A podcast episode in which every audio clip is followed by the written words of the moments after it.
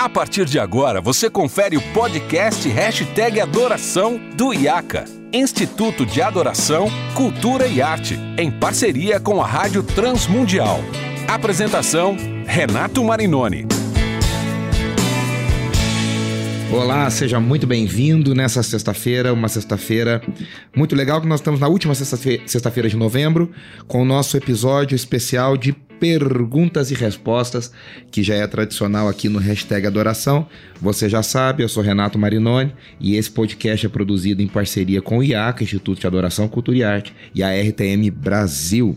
E hoje nós vamos conversar sobre as perguntas dos nossos ouvintes e eu quero sempre te incentivar a mandar suas perguntas. Eu sempre abro caixinhas de perguntas, mas você pode mandar também no meu inbox, lá no Instagram, no arroba Renas e você pode fazer a sua pergunta e eu vou aqui responder. Se eu gostar da sua pergunta e achar que vale a pena, a gente responde aqui no podcast. Se não, eu mando para você ali uma resposta no próprio Instagram. Então me inscreva, compartilhe, compartilhe esse episódio. Estamos em todas as plataformas de, de uh, streaming de podcast e também estamos no site da RTM Brasil. Uh, a primeira pergunta vem do nosso ouvinte, Daniel Willander, uh, e ele pergunta o seguinte, né? Acho que ele ouviu o Daniel ouviu os últimos episódios, alguns dos últimos episódios que a gente fez aqui do hashtag Adoração e que eu falei bastante sobre o mercado e a influência do mercado na escolha dos repertórios.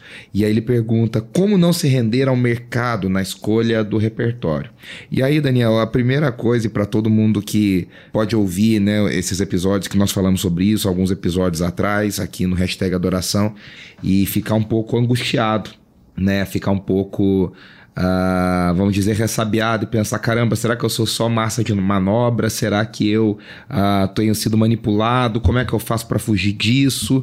E aí eu queria dizer duas coisas. A primeira, que de certa forma, em algum grau, todos nós estamos inseridos nesse mercado e é impossível a gente fugir totalmente desse mercado.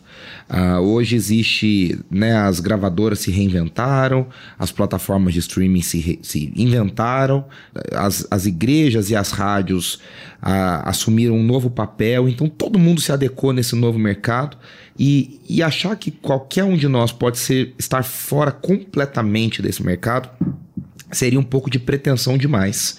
Todos nós, de alguma forma, estamos inseridos dentro dessa roda como diria o Chico Buarque, dentro dessa roda viva, uh, que envolve gravadoras, que envolve rádios, que envolve produtores, compositores, e na outra ponta envolve as igrejas locais e os ministros de adoração. Então, de alguma forma, todos nós somos frutos uh, desse mercado e dessa, dessa roda, dessa, desse ambiente né, que foi criado dentro do mercado de adoração, e, e, e isso não quer dizer que é negativo. Uh, é através desse mercado que a gente conhece as coisas, é através desse mercado que muitas músicas boas são produzidas, muita gente boa é descoberta, uh, muita coisa legal é feita. E claro, também dentro desse mercado há muita coisa ruim produzida, há muita gente ruim uh, promovida e há muita coisa que não deveria acontecer.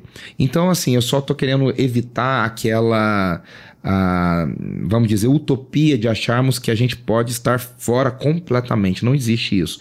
Todos nós somos influenciáveis em algum nível, de alguma forma, porque o mercado está em todo lugar. Está no nosso Instagram, está no TikTok, está no Facebook, está na, na playlist do Spotify, está no vídeo do YouTube, está em todos os lugares. A segunda coisa, uh, como a gente pode evitar, como a gente pode não se render, é tentar de alguma forma assumir um certo protagonismo nas nossas escolhas. O que, que significa isso? Tentar fugir daquilo que nos é dado de mão beijada. Eu não estou inventando isso, isso, esse princípio eu aprendi no fantástico e assustador documentário O Dilema das Redes, produzido pela Netflix, acho que dois, três anos atrás, com os criadores das redes sociais, os, os, os criadores lá no início de Google, de Twitter, de Facebook, de todas as outras redes, falando como que uma das coisas mais nocivas que nós podemos fazer enquanto consumidores de conteúdo é aceitarmos as recomendações dos, dos algoritmos. Então eles dizem: se você puder, de alguma forma, lute contra essas recomendações. Procure o vídeo no YouTube, vá atrás de conteúdo. E eu diria a mesma coisa para líderes de louvor e pessoas que selecionam o repertório. Tentem de alguma forma criar mecanismos que você ativamente procure canções, que você ativamente não fique só baseado naquilo que está na lista dos mais tocados, que está na playlist dos lançamentos, que está na sugestão dos aplicativos para você, mas que você ativamente vá buscar e encontrar coisas novas e coisas legais. A segunda coisa é colocar a qualidade e a relevância, ou seja, se tem a ver com o tema, se tem a ver com o perfil da igreja, se tem a ver com o aquilo que você está trabalhando e tudo, acima da popularidade. Tem músicas lindíssimas que já perderam a popularidade, tem músicas lindíssimas que nunca atingiram um nível grandioso de popularidade, tem músicas horríveis que são super populares. Então a gente precisa fugir desses padrões e pensar qual é o meu tema, que, que eu quero dizer, o que, que eu quero trabalhar, qual é uh, o perfil, vamos dizer, estético daquilo que eu estou construindo, o que, se encaixa dentro da visão, dentro do perfil, dentro daquilo que nós estamos fazendo. E dessa forma a gente vai de alguma, de algum, em algum grau fugir da, do mercado e fugir da, daquilo que nos é imposto uh, pelo mercado. Mas, de novo, tem, hoje no mundo, no mundo de hoje, o mundo globalizado, tem canções, e cá entre nós, a maioria delas merece são cantadas no mundo inteiro. Então a gente também quer fazer parte disso. É, é, natural do ser humano querer fazer parte disso. Então a gente tem canções como Bondade de Deus, como Clamo Jesus, como Usado Amor há uns anos atrás, como uh, Ó Quão Lindo Esse Nome É, que são canções cantadas no mundo inteiro, na igreja mundial, não na mundial do Reino de Deus, mas na mundial a, na igreja global, né? E, e isso faz a, a total diferença. A nossa segunda pergunta vem da nossa ouvinte Adriana Lilian e ela fez duas perguntas muito interessantes. A primeira diz assim: há um tipo de transição ideal de músicas durante o louvor comunitário? E aí, Adriana e todos os nossos ouvintes, ah, uma coisa interessante, dentro da visão do movimento de louvor e adoração, majoritariamente num perfil contemporâneo, majoritariamente num perfil carismático, né, teologicamente falando, tudo que importa é a questão do flow, é a questão do fluir é a questão de criar um ambiente onde não há interrupções e aonde há transições suaves, né? No inglês a gente falaria smoothies, ah, é, transições sem quebras, para que essas quebras não criem é, vamos dizer, momentos de distração ou, ou razões para distração para as pessoas se desconectarem daquilo que Deus está querendo dizer. Por que, que, eu digo que dentro do ambiente é, contemporâneo e dentro do ambiente carismático? Porque dentro da liturgia reformada barra histórica, ah, esse, esse fator de, ah, do fluir não é tão importante. O mais importante dentro da liturgia histórica barra reformada é a coerência e a qualidade daquilo que se faz, a profundidade daquilo que se faz. Porque o fluir, essa ideia de algo sem interrupção não existe, porque o culto ele é todo segmentado, cortado e fatiado em pequenos momentos, em pequenas situações.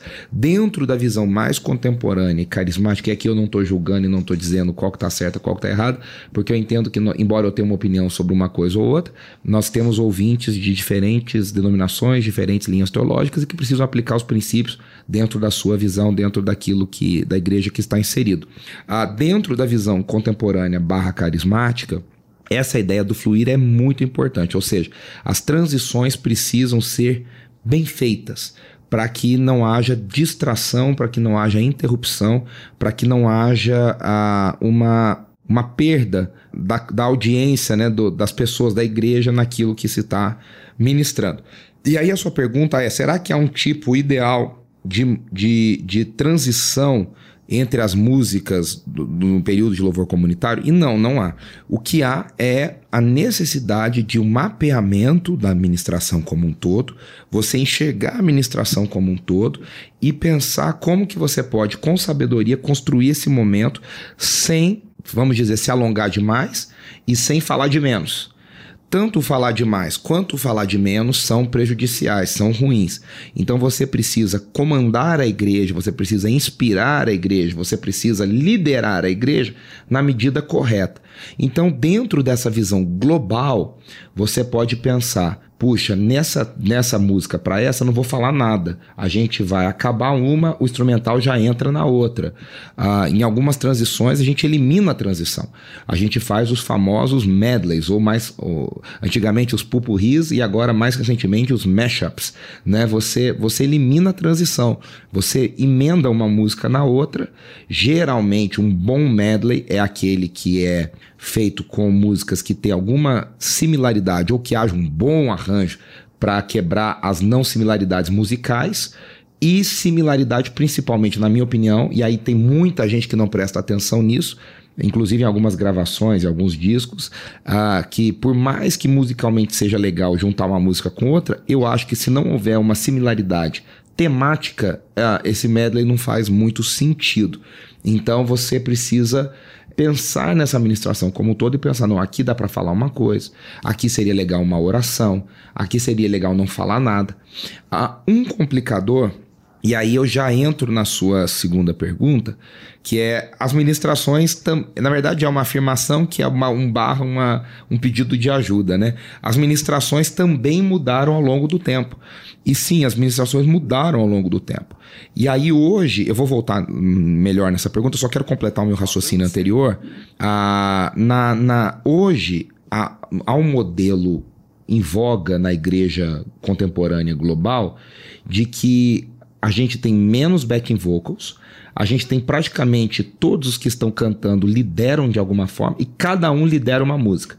Dentro desse modelo, cada um pode uh, solar uma música e a administração ficar com a mesma pessoa. É o modelo que eu defendo. Se você quer dividir os solos, quer dividir vocalmente para não centralizar numa pessoa, para dar uma ideia de diversidade, eu acho válido, acho legal, mas eu acho complicado você dividir a administração. Cada um ministra uma música, porque cada um vai querer falar alguma coisa, cada um vai querer fazer uma coisa. Para que haja ah, uma coerência e, e, uma ministração boa, com cada um ministrando uma música, tem que ter uma conversa prévia, uma discussão prévia, uma definição, uma roteirização muito boa para que não se não aconteça quebras ou que não aconteça exageros, para que cada um fique falando uma coisa. O que eu mais acho prático e, e acho que, que é válido é mesmo que você divida os solos, a administração ficar com uma pessoa só para que haja a, então essa, vamos dizer, essa manutenção da, daquele desenho inicial que foi planejado para a administração. Mas é fato que as administrações mudaram ao longo dos, dos, das décadas e dos anos. Nos anos 90, a gente, no começo dos anos 90, a gente praticamente não tinha administração. Né? Eu costumo brincar nas igrejas que eu vou dar treinamento há quase 20 anos, que nos anos 90 a nossa administração era repetir as duas primeiras frases que estavam escritas na transparência do retroprojetor. Então a gente falava, boa noite, irmãos, graça e paz, ah, vamos ficar em pé. Hoje a música que nós vamos cantar diz, ele é o leão da tribo de Judá, Jesus tomou nossas cadeias e nos libertou. E como se, hoje eu penso que talvez a letra na transparência fosse ruim, as pessoas não entendessem, e aí a gente tinha que explicar o que estava escrito na, na, na música para as pessoas. Mas brincadeiras à parte, era isso que a gente fazia. Você escuta os discos, por exemplo, o Ademar fala, aleluia, louve Jeová. O Azaf falava pouquíssimo, não tinha ministrações. As ministrações eram pequenas, as igrejas estavam ainda procurando. Essa ideia da ministração construída surgiu por coincidência fortemente com o, o Ron Kenoli, no, no God is Able principalmente, e, e, fortemente no sing out, que ele faz um repertório todo conectado, ele vai falando, ele vai conectando essas canções e ele vai construindo. O Don Moen, também um dos líderes de louvor mais importantes do mundo, ah, em toda a história do movimento de louvor e adoração, o Don Moen fez isso brilhantemente, mas ele faz também, o primeira vez, assim, a, o primeiro digno de nota que eu quero chamar a atenção, que é numa cantata que ele produz, no musical que ele produz, que é o God With Us, que No Brasil foi traduzido como Deus Conosco, uma cantata famosíssima, conhecida no Brasil inteiro. Ah, e aquela, a, a, condução teológica do Dom Moen entre as canções é, é, é assim, é primoroso. Só que é uma cantata, então tem toda uma produção, orquestração, tá escrito, mas ele faz isso de uma maneira brilhante. E a partir dali a coisa vai acontecendo. No Brasil, o primeiro projeto que eu me lembro que tem essa condução clara é com a Sônia Hernandes no Renascer Praise 3, gravado ao vivo, o primeiro disco ao vivo do Renascer Praise, gravado em 1996, ah, que a Sônia Hernandes vai fazendo essa condução e isso depois se amplifica com Diante do Trono em 1998. Porque até os discos das comunidades no Rio de Janeiro não tinham muitas ministrações, não tinham essa condução. Então isso ao longo dos anos foi mudando. Aí a gente teve uma época que o pessoal falou muito, muito, muito, muito, muito, começo dos anos 2000, 2010, e a partir de 2010 voltou uma onda de falar menos, tirar menos, ah, vamos, vamos cuidar do exagero. Então são ondas, são ciclos, são momentos. Tá bom, Adriana? Obrigado pela sua resposta, pela sua pergunta. Espero que a resposta tenha abençoado a sua vida.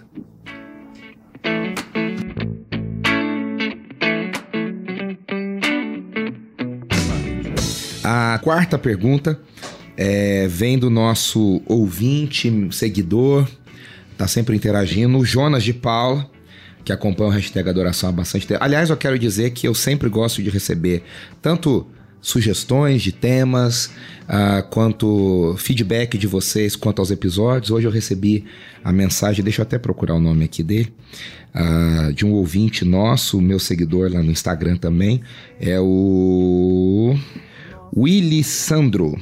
Willy Sandro, uh, ele é pastor lá em Palmas e ele falou assim: não é uma pergunta, é só uma gratidão. O conteúdo do podcast hashtag Adoração é muito top. Willy, obrigado. Deus te abençoe. Obrigado por nos ouvir, nos acompanhar e que Deus te abençoe em todo o tempo. Ah, obrigado pela, pelo, pela mensagem. Você pode mandar sua mensagem, você pode mandar sua pergunta, você pode mandar o seu feedback a Bianca, lá de Gama, no Distrito Federal, ali na, em torno de Brasília, ela respondeu aqui dizendo: Gente, muito divina essa explicação. Aí estávamos precisando. Bianca, que bom que você está nos acompanhando. Ó, ela perguntou aqui: quando é que eu, no caso, posso ter agenda para ir ministrar presencialmente ou fazer orientação online para nossa equipe de louvor em Brasília e também no Nordeste? É... Ô Bianca, eu, graças a Deus, tenho uma. Ano que vem vai fazer 18 anos que eu tenho rodado o Brasil dando treinamentos, é, seminários, capacitações para o Ministério de Louvor, desde 2011 com a Andressa, minha esposa, junto comigo. Ah, na época ela ainda era minha noiva e esse ano a gente faz 10 anos de casado, daqui a pouquinho, daqui a seis dias. E a gente faz isso com muita alegria. Hoje, com a igreja local, sou pastor de uma igreja local, ah, essa agenda precisa ser muito bem pensada, muito bem conversada, mas a agenda de 2024 já está aberta. Você pode me escrever lá no Renas Marinoni, que a gente conversa lá no Instagram ah, sobre essa, essa agenda para ministração e treinamento das igrejas de vocês. É, e segundo, ela manda uh, uma, outra, uma outra pergunta. É mais viável a gente ficar copiando música dos outros ou compor uma música? A gente até falou sobre isso, né, Ricardo? Uh, num episódio do hashtag Adoração recente, dizendo que uma coisa não anula a outra. Faz parte a gente cantar música dos outros, é legal, a gente se sente parte da igreja global, a gente se sente parte de algo maior. Tem músicas lindíssimas que merecem ser cantadas e replicadas. E é muito legal a gente poder é, compor coisas próprias também, né? Sem pensar se vai estourar, se vai cantar no mundo inteiro, em 30 línguas, ou se vai ser a sua comunidade ali, a sua igreja, o seu, seu bairro, cantando aquela canção, seja o que for, é, é uma benção e sempre vale a pena compor canções muito, muito legais. O Valdir, lá de Caruaru, em uh, Pernambuco, ah, escreveu aqui para o Ricardo que estava antes aqui e para mim também, tá ouvindo aqui o hashtag Adoração, já estava ligado na programação da Rádio Transmundial, falando que haverá cantata na igreja onde ele congrega, a igreja Bethesda lá em Caruaru, inclusive, né, todo mundo aí envolvido em cantata, em coral de Natal, em musical de Natal, e, e ele já foi regente do grupo de jovens, depois regente do grupo de homens, então tá sempre, sempre, sempre envolvido. E pediu para tocar grupo Logos, hein? Querido amigo pastor Paulo César, grupo, Logos, uma referência no Brasil e na, uh, nas igre na igreja brasileira. Então, o, o, Jonas de Paula ele, ele fala assim: Nós temos aqui na nossa igreja muitas pessoas no backing e poucas pessoas liderando o louvor. Como preparar pessoas para a liderança de louvor? E essa é uma pergunta muito boa, porque às vezes a gente tem muita gente para cantar, até capacitada, é, até pessoas afinadas e tudo mais. E às vezes tem poucas pessoas preparadas para liderar o louvor. Primeira coisa, eu aprendi com a minha querida amiga, uh, ex-professora, ex-chefe, Ana Paula Valadão, que ela dizia sempre, diz sempre: liderança de louvor envolve tempo e prática. Você precisa de se desenvolver no tempo e precisa praticar, ou seja, é fazendo que se aprende. Né? Muitas vezes você vai errar, você vai perceber que você passou aqui, que você perdeu ali, mas você vai fazendo, fazendo, fazendo e vai aprendendo. Então, Jonas, a primeira coisa é colocar as pessoas para fazer. Né? Claro que você não vai botar a pessoa que está começando no culto de domingo ou de noite ou de manhã, seja qual é o culto principal. Você vai colocar ela num grupo de célula, pequeno grupo, numa reunião de oração durante a semana. Ah, essas reuniões são menos importantes? Não, é que tem menos gente. Se tem menos gente, é mais fácil você controlar qualquer. O nervosismo, é mais fácil controlar se alguma coisa der errado. Então você vai acostumando e treinando essas pessoas. Fora isso, essas pessoas precisam se preparar. Então precisa é, ter um conhecimento bíblico além do regular, você precisa ter uma oratória além da regular. Então, tudo isso vai sendo treinado e vai sendo preparado. Ah, fora né, que se envolve também a escolha de repertório, isso é uma coisa que tem que ser trabalhada, pesquisada, estudada. Ah, eu indicaria, sem querer fazer jabá do meu trabalho, mas já fazendo, livros que falem sobre a liderança de louvor. Ah, e eu quero aqui indicar três livros uh, que são, a meu ver, os, os melhores que nós temos no Brasil e eu, sem falsa modéstia, vou incluir o meu livro nessa, nessa aí. Mas eu quero começar com o livro do Bob Coughlin, chamado Worship Matters, em inglês. No Brasil foi traduzido dentro do curso Vida Nova de Teologia Básica das edições Vida Nova. É o volume número 11, Louvor e Adoração, é um da capa vermelhinha. Não se assuste, a capa lá, curso de teologia, é esse livro uh, que ele fala sobre o Ministério de Louvor e a liderança de louvor. Para mim é o melhor livro na área no mundo. É um absurdo esse livro, assim, é uma coisa maravilhosa. Uh, Bob Coughlin, Edições Vida Nova, curso Vida Nova de Teologia Básica, Louvor e Adoração. Uh, o segundo livro é o livro do Andy Park, líder histórico da Vineyard, compositor de uh, In the Secret, né, aqui traduzida como Eu Te Busco, uma das músicas mais cantadas no Brasil inteiro do Ministério Vineyard. É, o Andy Park escreveu um livro pela editora Vida, eu não sei se ainda é publicado, se está esgotado, aí que se tiver esgotado pode procurar no... Não vai procurar PDF na internet para roubar não, hein, pessoal? É, vai na estante virtual, ver se você consegue comprar um exemplar. Se chama Em Espírito e em Verdade. É um livro maravilhoso que ele fala sobre. Mas é uma visão mais carismática. O, Bob Coughlin é uma visão mais reformada. É, mas ambos são muito legais. E por último, eu quero indicar o meu livro, Mergulhando na Adoração, uh, que falo bastante, bastante, bastante sobre isso. Então, é a preparação, a pessoa entender né, basicamente o seu lugar, a sua responsabilidade, por que, que ela tem que ministrar, como ela pode ter ferramentas para ministrar. Então, ô, ô Jonas, é uma mistura de investir na capacitação, ao mesmo tempo que eu colocando as pessoas para fazer. Porque tem igreja que é assim, investe, investe, investe, investe e não tem coragem de deixar as pessoas fazerem. Tem igreja que deixa as pessoas fazerem e não investe nada em capacitação. Eu acho que é um equilíbrio entre as duas coisas para a gente poder uh, ver os ministérios crescendo e as pessoas crescendo no desenvolver do seu ministério e na atuação ministerial diante da igreja para abençoar a igreja também. Ah, essas foram as perguntas de hoje, o nosso episódio de perguntas e respostas, que é sempre um sucesso da audiência. Eu quero te lembrar que você pode me escrever sempre ah, fora das caixinhas de perguntas lá no arroba Renas Marinoni, no Instagram. E, e, eu acho que é sempre muito legal essa troca com você que você que nos ouve. Eu quero deixar um abraço aqui no, no, encerramento desse programa, dizendo que semana que vem nós vamos voltar com um novo episódio, episódio número 123, mais um tema uh, de muita relevância, já caminhando pro mês de dezembro e o final da quarta temporada. E nós já temos, acho que esse é o 12 episódio da quarta temporada. E nós vamos completar aí, não até mais, acho que é o 14. Nós vamos completar 18 episódios na, na quarta temporada. E eu tenho recebido muito feedback e eu espero que esteja abençoando a sua vida. Compartilhe, comente, esteja sempre presente aqui com a gente. Um grande abraço e até semana que vem.